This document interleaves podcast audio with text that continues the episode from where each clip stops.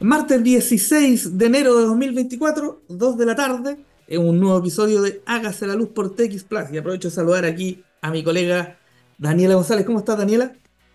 Muy bien, Danilo, hola y hola a todos quienes nos eh, ven y nos escuchan. Eh, y bueno, en esta cortita editorial que vamos a hacer hoy día, eh, vamos a abordar, sí, un tema súper importante. Eh, salió el esperado informe eh, de precio de nudo promedio, ¿no es cierto? ¿Qué significa eso, Danilo?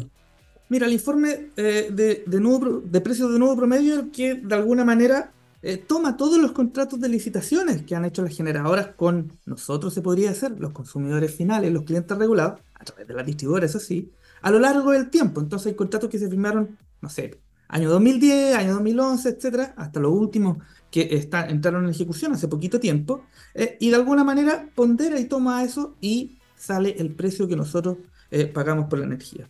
Eh, los números que están dentro de este informe dicen que la tarifa, ciertas tarifas dependiendo del nivel de consumo, suben entre un 8% hasta un 88%.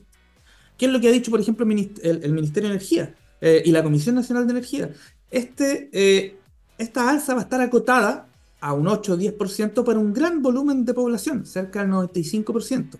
Pero dado los mecanismos de estabilización que se han ido llevando a cabo a través de sucesivos proyectos de ley, hay alguien que tiene que tomar el peso de esta estabilización y básicamente son los consumos que tienen, eh, son de mayor cuantía. ¿ya? Ellos van a tener alzas del orden del 80-88%, lo cual obviamente no deja de ser que en el caso de que algún insumo principal que, o de algún negocio que ocupe como insumo principal, perdón, electricidad, esa cuenta prácticamente eh, se duplique. Eso como datos, eso son básicamente la lectura. No sé si tú, Dani, tienes ahí alguna otra cosa. Pone, pone, mucha presión, ¿no es cierto?, al Ejecutivo eh, para enviar el, el, proyecto de que se, ahora se va a llamar normalización de tarifa, entendemos, ¿no es cierto?, que es este tercer mecanismo que eh, pretende también aplanar un poquito, ¿no es cierto?, la curva de de sinceramiento de los precios, porque eso es lo que hay que acordarse, ¿no es cierto? Mm. Que actualmente no estamos eh, pagando, la gran mayoría,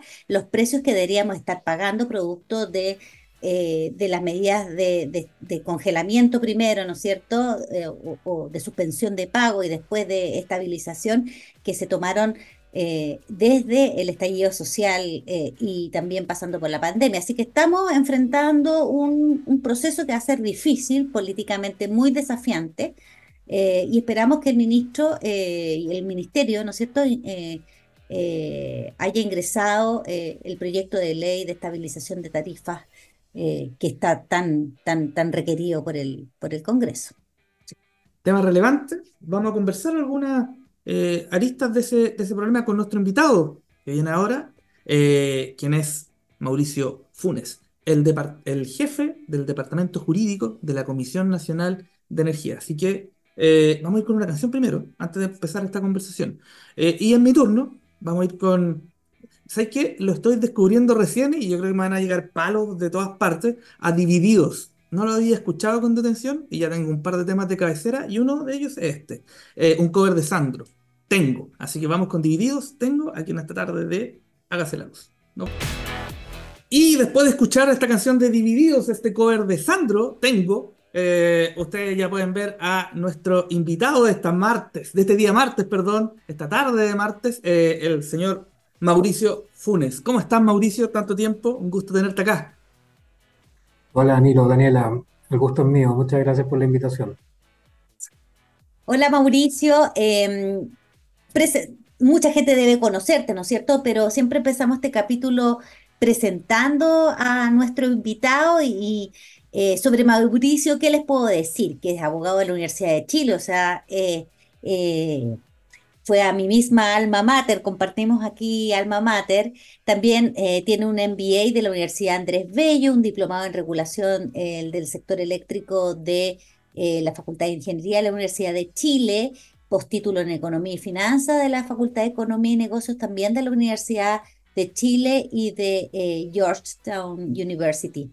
Mauricio tiene una larga trayectoria en el sector público, fue abogado de la CNE y también eh, trabajó en el Ministerio, eh, en el Ministerio de Energía en la Coordinación Nacional de Electromovilidad del Ministerio de Transportes y Telecomunicaciones y actualmente es el jefe del Departamento Jurídico de la Comisión Nacional de Energía.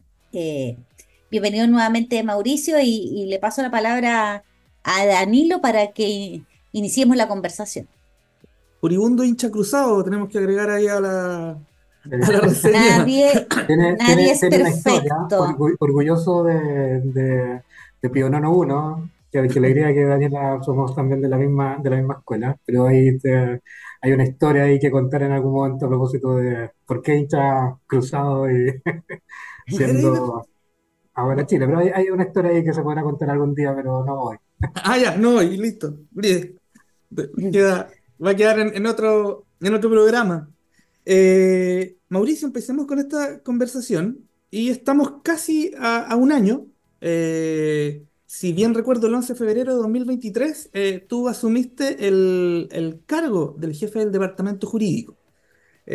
como todos sabemos, el año 2023 fue un año bastante interesante, se podría decir, en materia energética, y muy intenso, nos imaginamos ahí, y lo vimos en la Comisión Nacional de Energía, eh, entonces la pregunta es un poco cómo tú viviste este periodo, este casi año que estás en un área clave eh, de esta organización, en este 2023 que fue bastante convulsionado.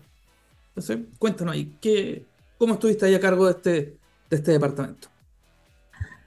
Eh, permíteme corregirte, el 13 de febrero. Ah, bueno, llevo contado los días y tengo un espacio en la oficina con, con voy tarjando los días. No, fuera de broma, eh, bueno, efectivamente ha sido un año intenso en lo laboral, eh, pero, pero pese a eso, eh, el saldo es absolutamente positivo, al fondo, a propósito de, de cómo me he sentido en el cargo.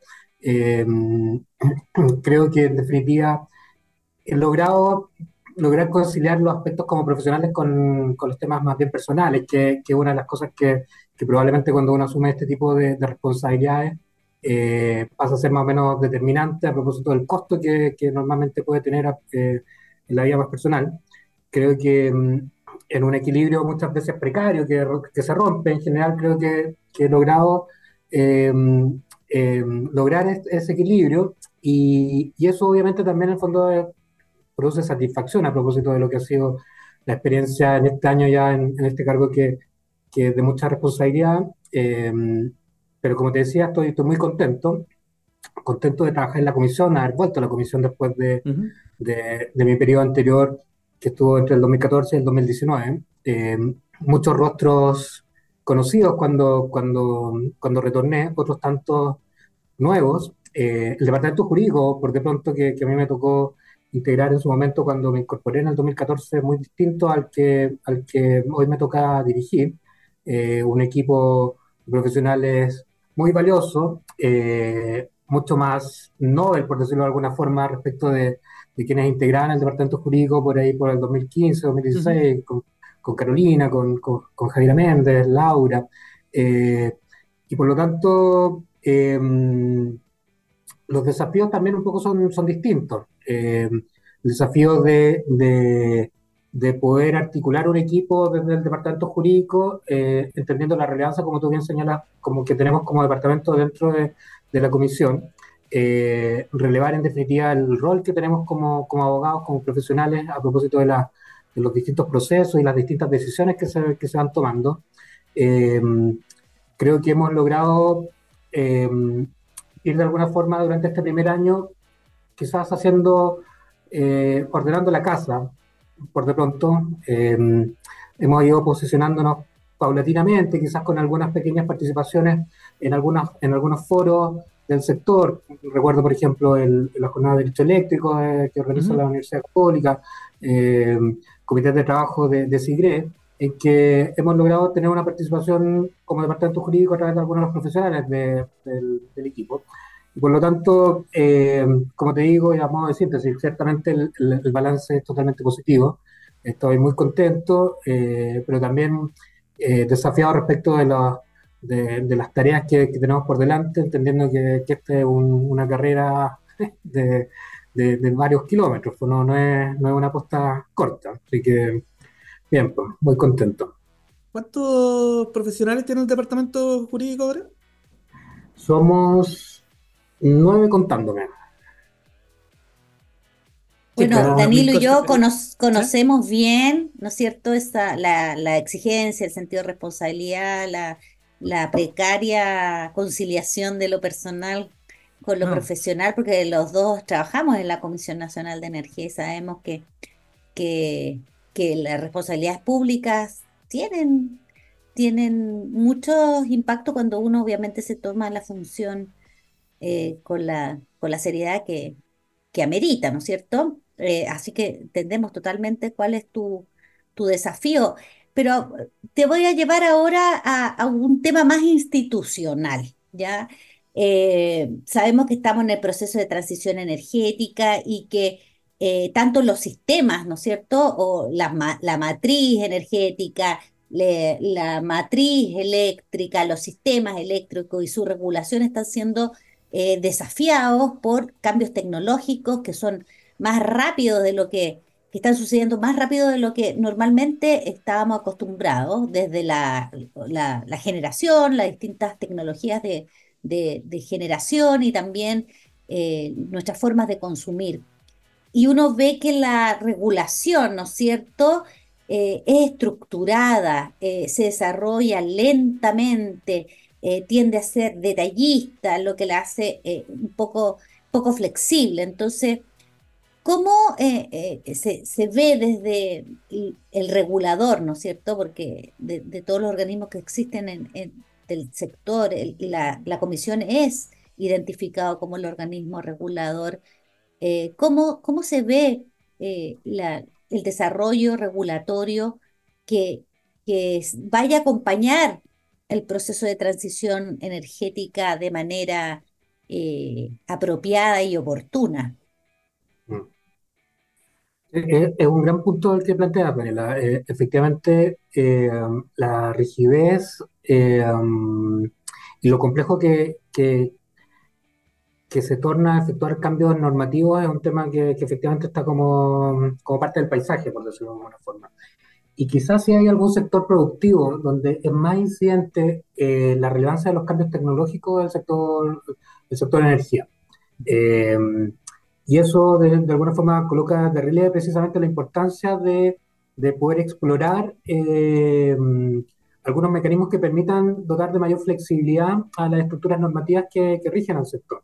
Entendiendo también que es, que un sector esencialmente eh, regulado, o sea, por lo tanto, lo que tenemos en general respecto de los distintos segmentos en general que, que, que mm, se encuentran sujetos a una regulación bastante intensiva en cuanto a la existencia no solo de leyes, sino de reglamentos, pero también a nivel de normas técnicas. Eh, y ahí, bueno, Danilo, por ejemplo, a propósito de, del tiempo que le tocó ser parte de, de, la, del equipo de desarrollo normativo de, la comisión, eh, podrá coincidir conmigo respecto de eh, los tiempos naturales que lleva desarrollar nuevas normas, pero también modificaciones, como eso de alguna forma a propósito también de la de los nuevos estándares de participación, en el fondo de eso también se ha traducido respecto de, en quizás, se puede decir entre comillas, mayores rigideces respecto de, poder adaptar la, normativa. Eh, por lo tanto, eso es como parte un poco de, de, yo creo que la sana conciliación de, cómo desarrollar y abordar estos desafíos normativos con, con, con los necesarios estándares de, participación, sobre todo en una, en una industria que cada vez más compleja a propósito de los intereses de los distintos incumbentes. Ahora, pero justo con eso yo creo que un punto que, que, es aún incipiente en cuanto a discusión. ¿ah? yo creo que acá en el fondo aquí hay una discusión que no solamente le toca abordar al regulador, sino que también en el fondo desde, desde la academia, desde la industria, eh, respecto de lo que puede ser el desarrollo de, espacios de mm, normativos, una especie de sandbox, en el fondo el tema de, de las eh, arenas regulatorias que, que, se le denomina eh, a propósito de, de, la posibilidad de establecer cierto marco normativo ad hoc para efectos de poder explorar el desarrollo de ciertas regulaciones eh, específicas a propósito de, por ejemplo, innovaciones tecnológicas. Eh, con ciertas condiciones de borde, como la temporalidad, el fondo del tema también, obviamente, de, entendiendo esto como, como, un mecanismo de excepcionalidad.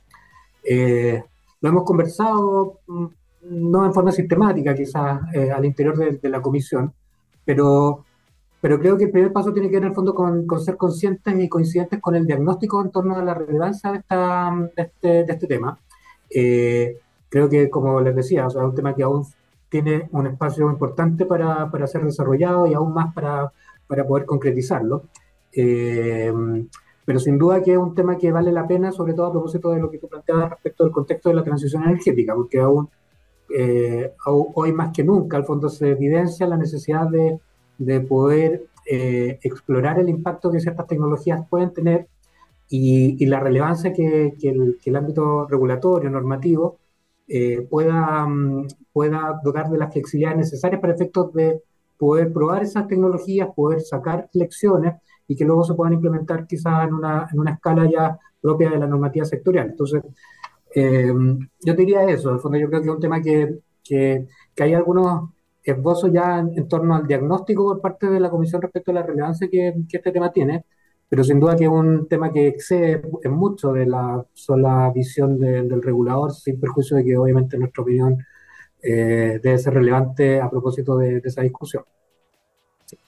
Y si agregamos que están, están, están, todos los países prácticamente en una posición muy similar a la nuestra, eh, es hacer camino al andar, lo cual obviamente es doblemente complejo. A veces ir a buscar experiencias internacionales puede ser una buena solución, hoy día no hay.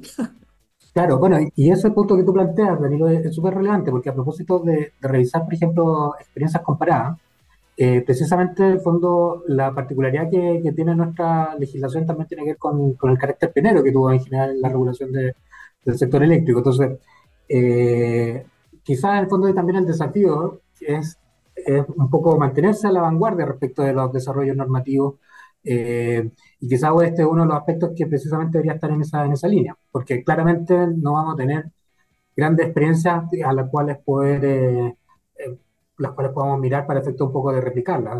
Habrán algunas, algunos antecedentes, pero no es un tema que, que esté desarrollado como tú bien dices. Así es.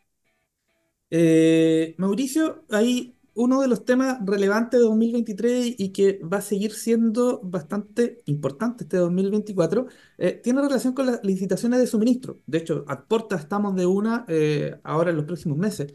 Eh, las recientemente adjudicadas, digamos como del 2015 en adelante, y también las que están eh, por ocurrir, están muy pendientes de, eh, cuál ha sido el desarrollo de ciertos parámetros del sistema. ¿Cómo, primero, cómo evalúa la comisión este cambio de régimen que pasó el 2015, eh, pero también cómo están evaluando la situación de algunas eh, empresas que, hoy día han manifestado estar con ciertos problemas financieros, eh, dado por multifactores, vertimientos, costos sistémicos, desacople, etcétera, etcétera. Eh, bueno, dos partes de la pregunta. ¿Cómo evalúan el, régimen nuevo hasta el momento? Y también qué, eh, cómo visibilizan desde la comisión eh, la situación de algún grupo de empresas que tiene contrato de, de suministro con clientes regulados. Eh, a ver, mira, respecto a lo primero, yo creo que efectivamente es importante a la hora de hacer una, de una evaluación de, de lo que ha sido el mecanismo de licitaciones, particularmente a propósito del hito marcado por la, por la ley, por la modificación legal en el, el año 2015, es precisamente analizar el periodo completo de tiempo. Eh, y un poco haciéndose cargo al tiro desde el segundo punto de, de, de tu pregunta. Y, y, al hacer el fondo la, la evaluación, el análisis, al ver los lo, grandes números desde, desde, la implementación de la reforma eh, a las licitaciones, sin duda que, que, que la evaluación eh, a nuestro juicio es positiva. O sea, eh, al, al, menos en lo que tiene que ver con los, eh, con los indicadores asociados a um, valor, en el fondo a precio, adjudicado a la licitación de suministro, pero no solo eso, sino también en cuanto a lo que ha sido la intensidad competitiva de, los, de las empresas suministradoras que han participado en las licitaciones. Eh, hay un quiebre de tendencia eh, muy explícito a propósito de la incidencia que tuvo el cambio normativo en el año 2015, que, que, que se vio refrendado en general en los distintos procesos licitatorios que se han realizado en este periodo de tiempo. ¿ya? O sea, la, la curva eh, años más, años menos, en el fondo más o menos es consistente respecto de lo que tiene que ver con la participación de, la, de los frentes, pero también respecto del, del valor de, la, de, los, de, los, montos adjudicados. Y también a propósito de los volúmenes de energía mm. licitados y adjudicados, que también en el fondo es relevante a propósito también de quizás abordar el segundo punto de, de lo, que, de lo que planteas tú, respecto al, al innegable el fondo problema que, que, se han generado respecto a algunos suministradores y su, sus problemas para efectos de, de servir los contratos de suministro adjudicados. Eh, ahora, yo te diría al respecto que si bien en definitiva todas esas situaciones de, de suministradores pueden, eh, pueden agruparse en un, bajo, bajo un mismo concepto, las situaciones que han enfrentado cada suministrador no necesariamente son las mismas. O sea, uh -huh. Por lo tanto, tenemos situaciones disímiles eh, a propósito de, de, las razones que, por ejemplo, motivaron retrasos en la entrada en operación de proyectos, razones que disímiles a propósito de la, de la inviabilidad, por ejemplo, de, de, ejecutar un proyecto, por lo tanto, la inviabilidad jurídica respecto de poder continuar con el contrato. Eh, y eso obviamente también eh, matizado con, con, consideraciones que tienen que ver, eh, por de pronto, también con las decisiones comerciales propias de la, de la empresa suministradora al momento de, de participar y formular su oferta. Eh, hay riesgos, en definitiva, que indudablemente se asumen a propósito de, de, de participar en una licitación y en, y en contratos que, que, son de, de larga data. Eh, esos riesgos, en definitiva, y a propósito de cómo se cubre y cómo se incorporan en la oferta, bueno, es también un tema que, que en perspectiva puede ser más o menos complejo abordar dependiendo también de, de qué óptica se, se, analiza. O sea, obviamente si tú consultas al suministrador razonablemente, va a plantear que todos esos, esos riesgos en definitiva fueron incorporados en su oferta. Pero, pero lo cierto es que todas esas eh, licitaciones fueron adjudicadas en contextos competitivos y con la concurrencia de otros tantos oferentes. Eh, y por lo tanto, evaluar eh, estas situaciones particulares de las empresas suministradoras que han tenido problemas financieros, eh, eh, entendiendo y, y reconociendo la, la, relevancia que esas situaciones representan para, para, para el sistema, nos debe llevar en definitiva a sacar conclusiones unívocas respecto de cuál es la, es la causa en definitiva de esa situación, porque como te digo, son disímiles en cuanto a, la, yeah. a, los elementos que concurren en unos y otros casos. Eh, nosotros creemos que en definitiva es probable que, que, que esas situaciones se, se tengan que, que, ir abordando de acuerdo al mérito de cada una de ellas. Creemos también en definitiva que es importante, a propósito de la, de la señal como que se, que se entrega desde la CNE, eh, también relevar la importancia que tiene el cumplimiento de los contratos. Eh, evitar en fondo situaciones o comportamientos que eventualmente podrían ser calificados como, como especulativos a propósito de, de, del cumplimiento de las obligaciones contractuales.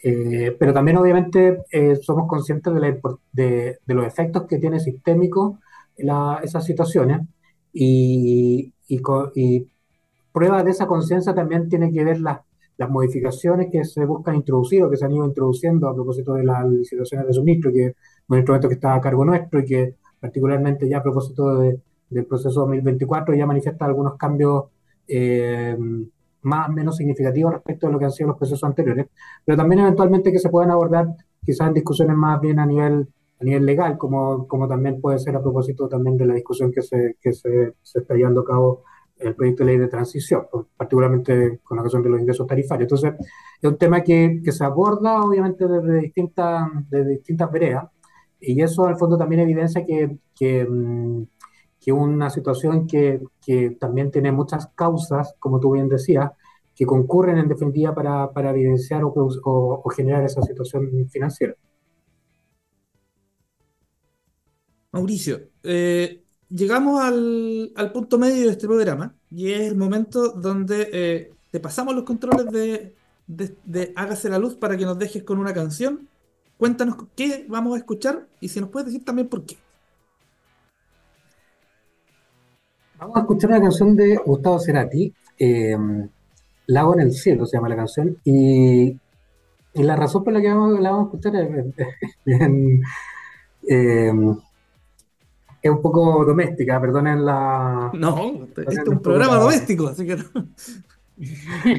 Pero eh, es una canción que normalmente suena en los pasillos de la CNE porque Martín Osorio, nuestro jefe del Departamento de Regulación Económica, la tiene como ringtone en su, en su celular. Entonces, muchas veces estamos de repente en alguna reunión, estamos como quizás con más, más cansados, dependiendo de, de, la intensidad de la jornada. Eh, entonces, de repente escuchamos El lago en el cielo de Cerati eh, nos alegra por algunos, por algunos segundos hasta que Martín contesta el teléfono. Así que ahora, Felipe, que puedan escucharla completa, en el, programa. Esa es la canción que, que tenía programada para, para, hoy. Vamos con Ceradio entonces, Lago en el cielo, y volvemos en un par de minutos. Ahí Martín Osorio no cuelgue el teléfono, deja que suene. Aquí en Hágase la luz por TX Plus. Unos minutos y volvemos. Gustavo Cerati, Lago en el Cielo, la canción que aquí nos ha dejado el jefe del Departamento Jurídico de la Comisión Nacional de Energía, señor Mauricio Funes. Eh, sigamos con esta conversación, así que le doy el pase a mi compañera para que sigamos con esta eh, entrevista. Mauricio, mire, eh, lo hemos comentado muchas veces en este programa desde distintos puntos de vista que está en trámite el proyecto de ley de transición energética eh, y nos gustaría saber eh, cuál es el rol que ha jugado eh, la Comisión Nacional de Energía en, el diseño de este, del contenido de este proyecto de ley, no solamente en, la ley misma, en su articulado, sino que cómo ve también la Comisión, cómo podría impactar este proyecto de ley a el que hacer. Nosotros, a propósito que vimos a muy recientemente al secretario ejecutivo de la comisión, a Marco Mancilla, participar en eh, una sesión de, la Comisión de Minería y Energía eh, del Senado, donde aprovechó también él de dar cuenta de cuál es el rol de la comisión, ¿no es cierto? Y cómo... Eh, y también algunas problemáticas, sinceró algunas problemáticas o desafíos que, tiene la, la organización en general y, respecto de este proyecto de ley en particular. ¿Qué nos podrías contar? Bueno, eh, lo importante de la agenda legislativa que está actualmente en curso mm, tiene que ver con, el proyecto de ley de, transición energética. Eh, bueno, efectivamente, la, comisión desde, desde la concepción de, de, esta iniciativa legal ya el año 2022 por parte del Ministerio, eh, y obviamente en el diseño y elaboración, en fondo, de la propuesta de, articulado ha tenido un, rol relevante, secundando y apoyando al Ministerio de Energía en el proceso de, elaboración del proyecto. Eh, el proyecto, en cuanto a su concepción original, em, ha sido de alguna forma priorizado a propósito de, también de lo que ha sido el contexto de la, discusión eh, realizada en, el seno de, la Comisión de Energía y Energía de Minería y Energía del Senado. Eh, y a propósito también de las discusiones que se han abierto con ocasión de, mm, de esta suerte de reuniones de trabajo que se han eh, realizado por parte del Ministerio, encabezadas por el Ministerio, pero que han tenido también participación los asesores eh, legislativos de, los parlamentarios. La, la, Comisión también a través de sus equipos técnicos, incluido el Departamento Jurídico, ha participado en, esa, en esas sesiones en las cuales se Em, se ha debatido acerca de los distintos puntos de los cuatro ejes que están contenidos en el proyecto de ley en cuanto a su, a su priorización legislativa. Eh, por lo tanto, ciertamente hemos tenido un, rol importante a propósito de apoyar y secundar el trabajo del Ministerio en lo que tiene que ver con la, con, con, la concepción y elaboración del proyecto de ley, pero obviamente también a propósito de los antecedentes que sirven de, que de alguna forma de supuestos para efectos de las modificaciones que, que se plantean en el, en el proyecto. Eh, y, eso, y eso obviamente eh, tiene que ver con, con, las funciones y los procesos que, que, están a nuestro cargo. O sea, por de pronto el, ejercicio de, de, la planificación, la planificación centralizada es un proceso que está radicado en la comisión. Por lo tanto, el conocimiento, la expertise, eh, los aspectos prácticos, por decirlo de alguna forma, que, que se obtienen, que se desprenden de, de, lo que es el ejercicio de la planificación de la transmisión, ciertamente son, son elementos de juicio que son aportados en la discusión técnica por parte de la comisión. Lo mismo sucede con la implementación de las obras urgentes, por ejemplo, las modificaciones que se buscan introducir al, sistema de obras urgentes que se regulan en el artículo 102 de la Ley General de Servicios Eléctricos, y que ahí obviamente también hay un, un, rol del Coordinador Eléctrico Nacional, pero, pero el rol que tiene la Comisión a propósito de la autorización de esas obras es relevante. La, la, la data, la estadística a propósito de los proyectos que, que han sido ejecutados, el retraso que, que, pueden experimentar, por ejemplo, las obras de expansión a propósito de su ejecución, eh, información también refrendada también por, la, por las estadísticas que tiene el Coordinador Eléctrico Nacional eh, en cuanto a su rol de, um, de um, articulador, por decirlo de alguna forma, quien se encuentra mandatado a realizar los procesos de licitación y su revisión de esas obras durante su ejecución. Eh, un poco grafica esto que, les menciono respecto de, la relevancia de los aportes o de los insumos entregados por la CNE a propósito del contexto de la discusión legislativa, eh, como elementos, como claves para efectos de, ir formulando el diseño de, las soluciones eh, legislativas que se busca introducir en la Ley General de Servicios Eléctricos, particularmente en torno al, contexto de la transición y con un elemento particularmente asociado al segmento de transmisión. Em, lo propio que se puede decir también a propósito de la iniciativa asociada a la licitación de, almacenamiento de gran escala, que, que también de alguna forma em, se correlaciona con las proyecciones que a propósito de los procesos, de los instrumentos que desarrolla la Comisión, ya se venían visualizando, eh, por ejemplo, el programa indicativo de obra, en el fondo la, información que se obtiene del, del proceso de precio nuevo de corto plazo, que, que que determinan en un horizonte mediano de tiempo las necesidades de almacenamiento eh, que podría requerir el sistema. Asociado también, por ejemplo, a las declaraciones en construcción, que también es un proceso que, que es administrado eh, por parte de la Comisión. Por lo tanto, eh, es, es, evidente que, que la, que la opinión de la Comisión pasa a ser muy relevante en cuanto aporta elementos de, análisis y de juicio en la concepción de estas iniciativas legales.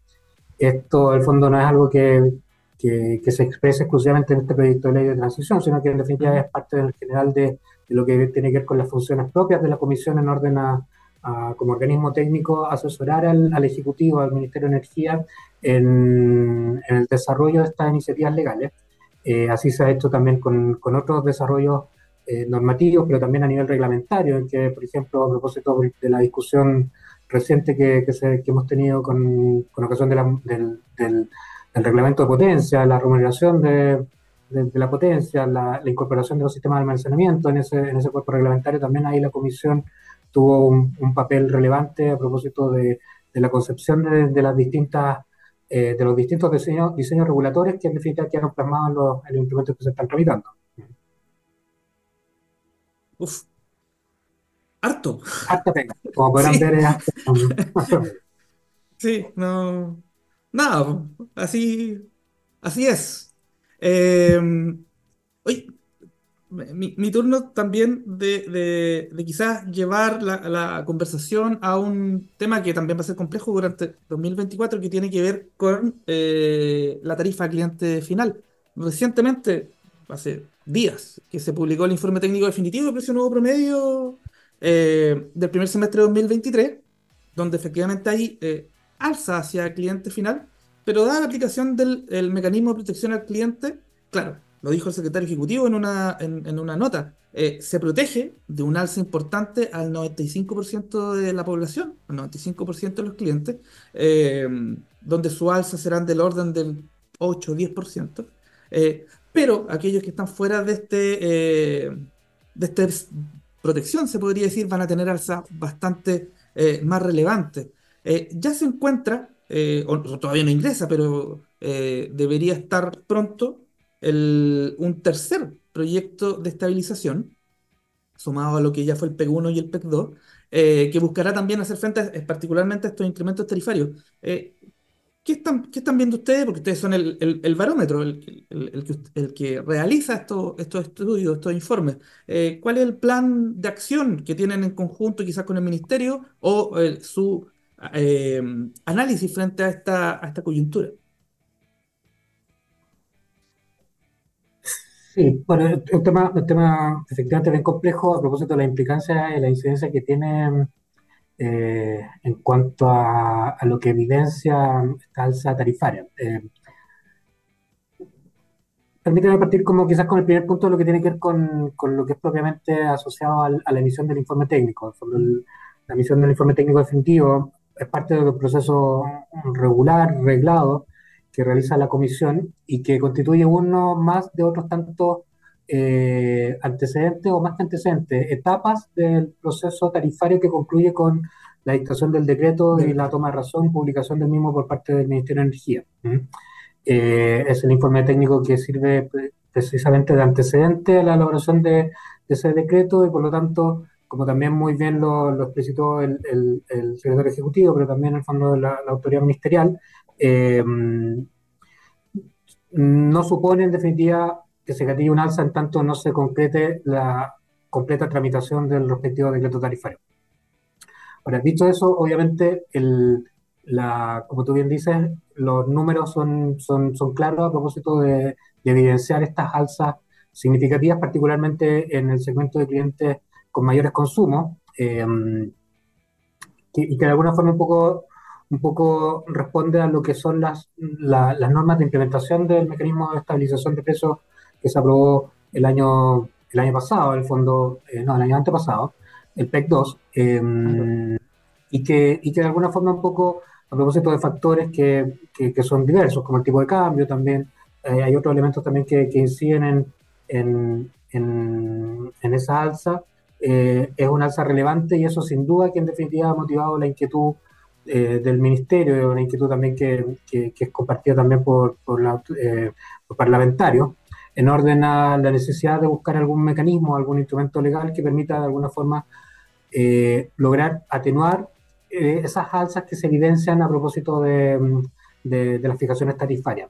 Eh, pero justo con eso, en el fondo, uno de los elementos como que también está, está sobre la mesa es eh, la necesidad también de tender a normalizar la tarifa y, que de alguna forma un poco tiene que ver con, el antecedente previo que está asociado al congelamiento tarifario que, viene hace algunos años y que por lo tanto eso también tiene, tiene un efecto en las empresas suministradoras. Por lo tanto, son, son dos pilares como bien relevantes que, mm, que se están considerando en el proyecto de ley que en los próximos días el Ministerio de Energía debiera, debiera dar a conocer tal y cual como ya se comprometió eh, y fue informado por, por el ministro.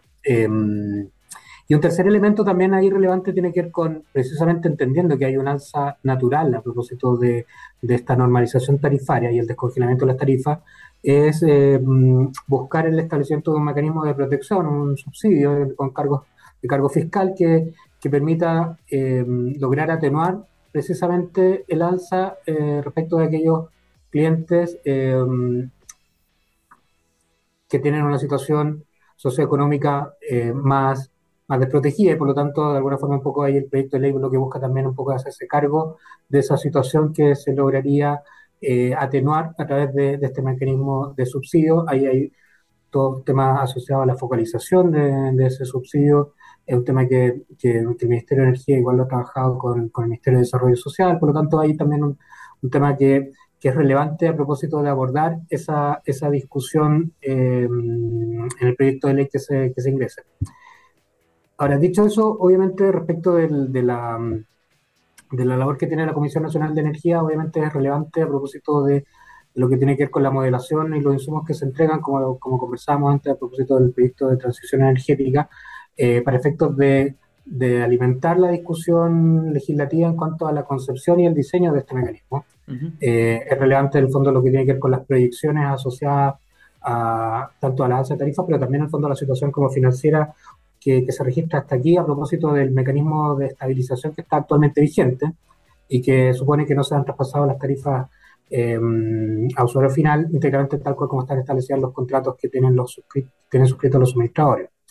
Eh, y una vez que en definitiva el proyecto de ley también eh, concluya su tramitación y, esperamos que eso pueda ser en el corto plazo, también va a haber un trabajo muy importante para la Comisión en lo que va a ser la implementación eh, de esa iniciativa, teniendo presente que, mm, que los tiempos acá son, son relevantes y los tiempos de implementación son, son, bastante, son bastante cruciales para efectos de, de viabilizar en definitiva el éxito de la iniciativa en cuanto a su, a su diseño y a su implementación. Entonces, En eso somos conscientes del desafío que, involucra ese trabajo. Eh, estamos atentos, en definitiva, a, cómo vaya a evolucionar, en definitiva, la, tramitación del, proyecto de ley. Eh, y obviamente, en el fondo, esperamos que también eh, poder desarrollar aquellas tareas y funciones que, van a quedar naturalmente radicadas en la comisión de la mejor forma posible, de manera de, que la implementación del proyecto, una vez que concluya su tramitación, pueda ser lo más expedita posible. Mauricio, em, ¿cuáles van a ser los focos eh, prioritarios de la agenda regulatoria de la Comisión Nacional de Energía en este año 2024? Em, mira, yo, yo diría que quizás son dos los focos. Bueno, primero yo creo que va a haber un, un, foco naturalmente asociado a lo que a lo que sea el resultado del desarrollo de la agenda legislativa que está, mm, ah, está en el fondo actualmente o en tramitación o que es próxima a, iniciar su tramitación. Em, hay también algunos desafíos y desarrollos reglamentarios también que se tienen que, que se deberían estar abordando durante el año 2024 y obviamente en eso también probablemente la comisión tenga tenga una incidencia más o menos relevante dependiendo de la, la materia reglamentaria. Eh, pero ya lo que tiene que ver propiamente con, con, con, lo que es resorte de la comisión, la implementación o el desarrollo del plan normativo 2024 es, eh, es quizás parte importante de, la, de, los desafíos de la agenda regulatoria más importante que, que tenemos por delante. Eh, Dentro del desarrollo de la agenda, de la agenda normativa 2024 está la conclusión de procesos normativos que, que, que anteceden, en definitiva, que ya se venían desarrollando durante el año 2023, algunos que le pueden anteceder incluso temporalmente de esta, de esta anualidad, pero también el inicio de otros trabajos normativos. Se viene bastante intensa en cuanto a lo que es eh, la cantidad de procesos que deberían estar en, en curso y por tanto, yo creo que por ahí va principalmente lo que tiene que ver con, con, el desafío para, para, este año 2024, sin perjuicio de todos los otros procesos que naturalmente, como son procesos reglados, que están a cargo de la comisión, me refiero a los procesos tarifarios en general que están, que están actualmente en curso, que, que deberían tener un desarrollo importante durante este año, van a ser parte de los ejes centrales que van a destinar nuestras horas de trabajo y probablemente y muchas horas de desvelo. Ojalá que no sean tantas, pero, pero es parte importante de lo que va a demandar el trabajo de este año para para la comisión. Eh, Mauricio, eh, ya estamos llegando un poco al, al, final de este, de este episodio y obviamente queremos agradecer tu, tu, tu presencia, tu tiempo para conversar con nosotros de, de, y, acercarnos también, bueno, nosotros, nosotros que conocemos, pero eh, acercar a la, a, la audiencia a cuáles son las tareas los desafíos y las prioridades que recién nos contamos para la Comisión Nacional de Energía, no solamente este año, sino en, en, estado estacionario, se podría decir. Eh, pero antes de, cerrar, queremos que hacer nuestra clásica sección Hacer la Luz, donde te dejamos un minuto donde tú puedes cerrar una idea, algún comentario, alguna queja, a Martín que cambie el ringtone, no sé, lo que aquí su minuto de, confianza en Hágase la Luz. Así que, Mauricio, te escuchamos. Bueno, voy a ocupar parte de, este minuto para agradecerles la, invitación. Eh, estoy muy contento de, la, conversación que, hemos tenido. Y quizás un poco a propósito también de, la conversación que hemos tenido, mi minuto de confianza quisiera quizás enfocarlo en, la relevancia de eh, darle a las discusiones regulatorias la importancia eh, y el contexto y el foro que deben tener. Eh, ustedes coincidirán conmigo en que muchos de, de, los temas que, que, involucran a nuestro sector son de una complejidad bastante importante. Naturalmente, en torno a esos temas hay opiniones disímiles, en el fondo hay opiniones que se contrastan eh, de tanto en tanto, y eso creo que es sano y es natural a propósito de, de lo que es en el fondo una, una discusión y una convivencia sana y de compartir, eh, y de compartir ideas.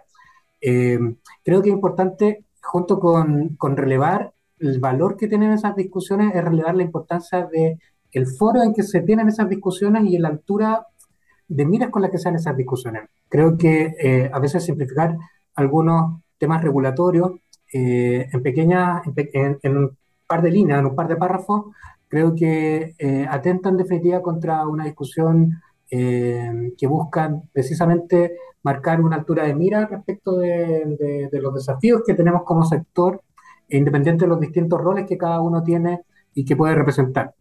Eh, por lo tanto, un poco este espacio de, confianza que, me permiten tomarme, eh, creo que un poco busca precisamente a, desafiarnos entre todos a que podamos, cada discusión en definitiva en que nos enfrentemos, poder hacerla eh, teniendo precisamente a la vista las complejidades de, los temas que tratamos, eh, la natural diferencia o divergencia que puede haber respecto a los puntos de mm. vista eh, y el respeto que precisamente esas divergencias, en fondo, naturalmente nos debieran merecer a propósito de, una discusión que se lleva con, esa altura de miras que es propia y necesaria. Hemos escuchado harta, harto llamado al diálogo, al consenso, y no solamente, bueno, aquí también, en seminarios, webinars, otra instancia. Eh, y como tú dices, yo creo que es hora de, empezar a cobrar esas palabras, de que efectivamente ese consenso se concrete y de que este diálogo eh, se haga, se haga real, que no sea de la cámara para allá. Así que es importantísimo el llamado que, que, que, hace en este momento. Muy bien. Qué bueno, qué bueno que coincidimos. Pues Eso, se nos va este capítulo de Hágase la Luz con don Mauricio Funes, el jefe del departamento eh, de la, jefe del departamento jurídico, perdón, de la Comisión Nacional de Energía. Eh, y vamos a cerrar este capítulo cargado eh, al rock argentino también, Dani, ¿cierto? Sí, sí.